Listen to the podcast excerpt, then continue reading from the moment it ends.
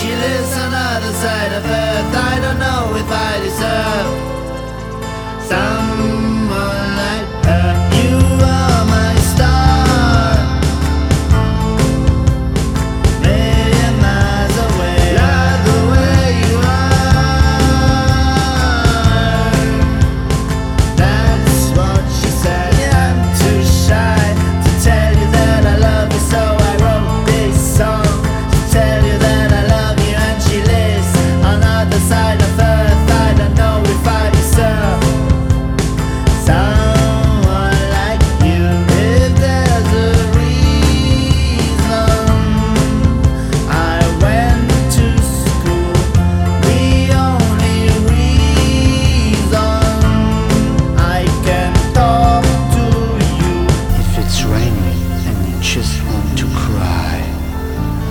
always be there, push the clouds aside.